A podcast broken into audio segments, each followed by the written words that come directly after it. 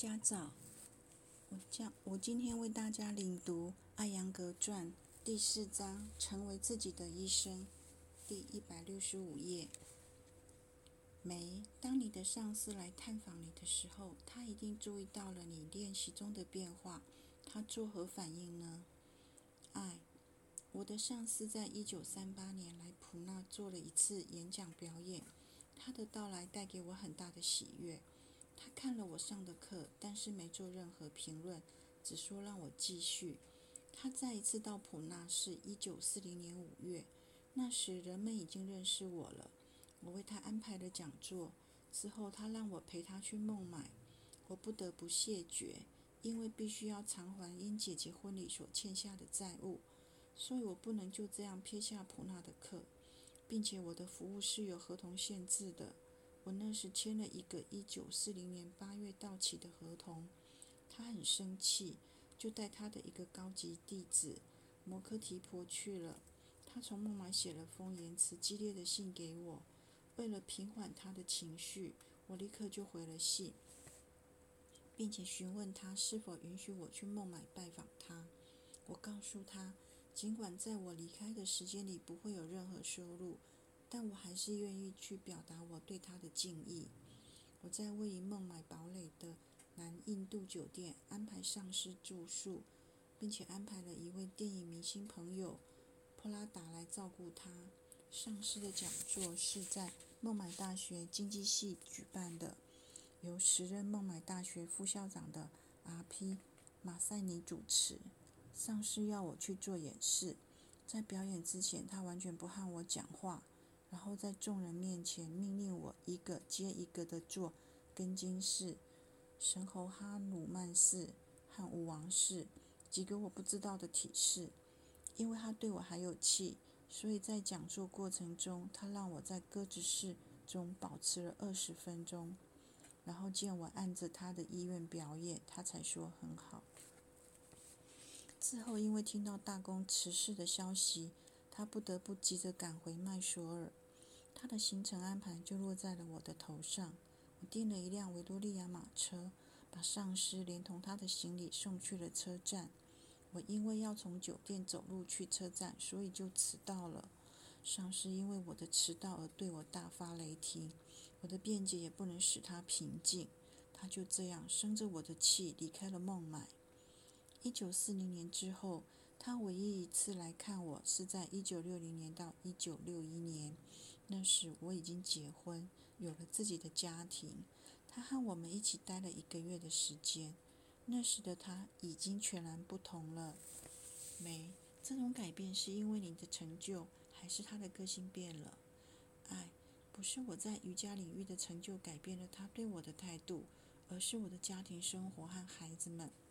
没，他当年的严苛的方式只针对你，还是针对所有学生？爱。只对卡萨瓦穆提和我，没你为什么会获得如此的特别关照呢？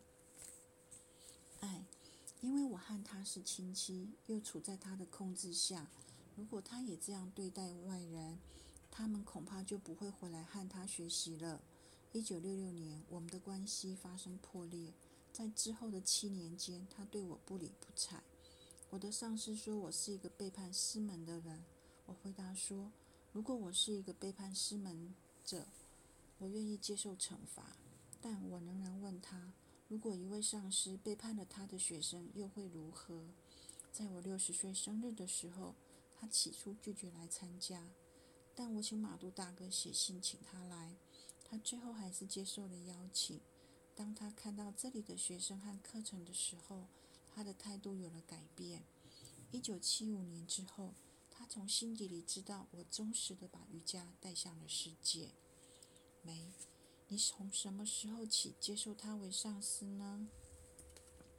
爱，从他第一天教我起，我就认定他是我的上司。尽管当时的教授很随意，是他给了我机会，我才得以把瑜伽带给世界。虽然他教给我的不多，但我今天所取得的任何成就，都归功于他。我没有跟随他学习哲学，哲学是我通过自己的练习获得的。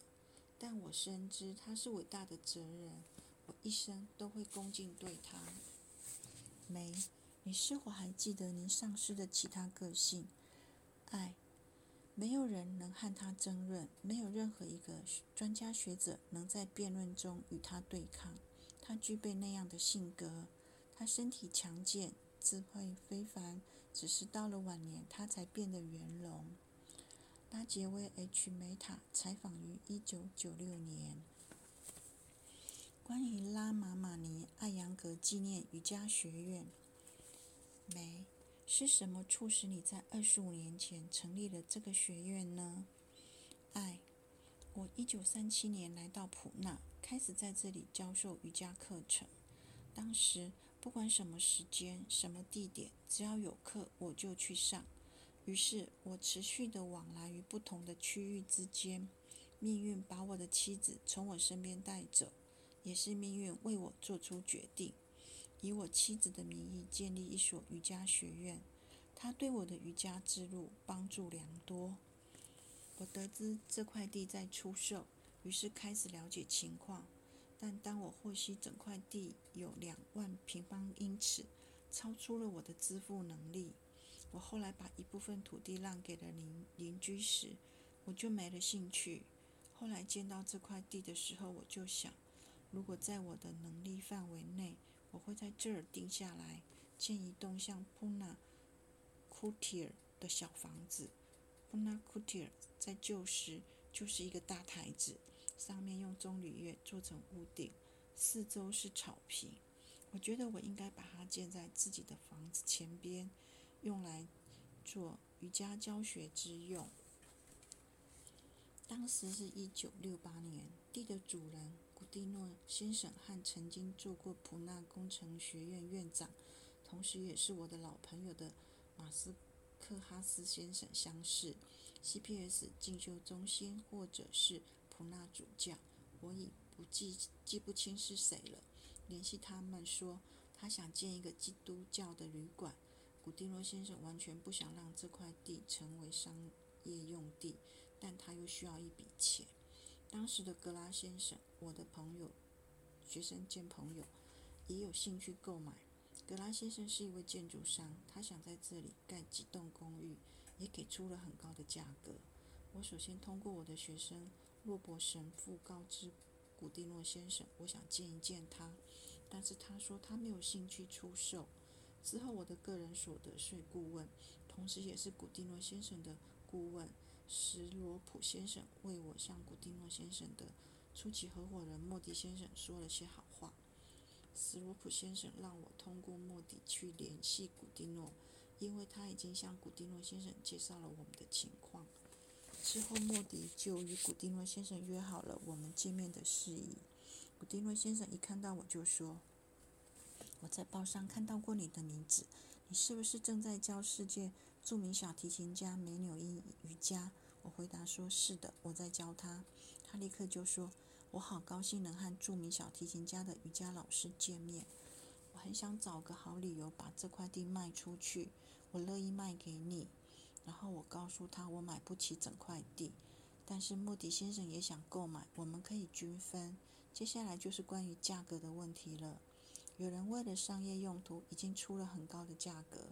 看了下自己的银行存款，我犹豫了，我到底应不应该买呢？我没有机会获得任何贷款，于是我和古蒂诺先生聊了一下。我说我只会把它用来教授瑜伽，不会有任何商业活动，希望他能够关照一下。他回答说他考虑一下再告诉我。当时土地的售价并不固定，地区之间会有差异，而他希望这块地能用来开展。崇高的事业，我跟他讲：既然你带着高尚的心意来出售此地，那么这是我能支付的会费用。因为格拉先生是第一个报价的，他决定先和他谈谈。格拉先生马上说：既然我的上司艾扬格有兴趣，那么我绝不会阻碍他。如果换做其任何其他人，你应该首先考虑我的报价。然后我出了每平方英尺五点五或六点五卢比。记不清是多少了的价格，他觉得有些太低了，但最终还是答应降低卖给我和莫迪先生。他即刻说道：“因为你将只把它用于瑜伽教学，我的灵魂可以安歇了。这就是获得这块地的整个故事。古蒂诺是一位性子直爽又很虔诚的先生，他甚至告诉我，如果不是有人在我之前找到他，他会按照他当年的购买价把地卖给我。现在这样高尚的灵魂已经很罕见了。因为我当时住在租来的房子里，所以买这块地也是为了有一天能拥有一栋属于自己的房子。我在一九六八年买下这块地之后，直到一九七二年才开始理会它。在那个年代，哪怕有人在这块空地上搭个帐篷，我都将失去这块土地。因为经济上的原因，我在这四年的时间里没有在这块土地上建任何建筑。想要筹划任何建筑，都会花大笔的钱。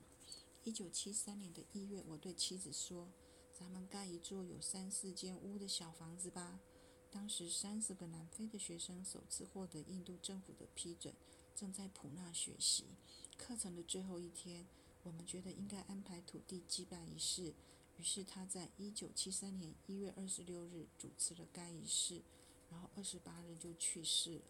他去世之后，我所有的学生都觉得我应该为纪念他建立一所瑜伽中心。在学生们和好心人的帮助下。这栋房子和瑜伽中心就建起来了。谢谢聆听。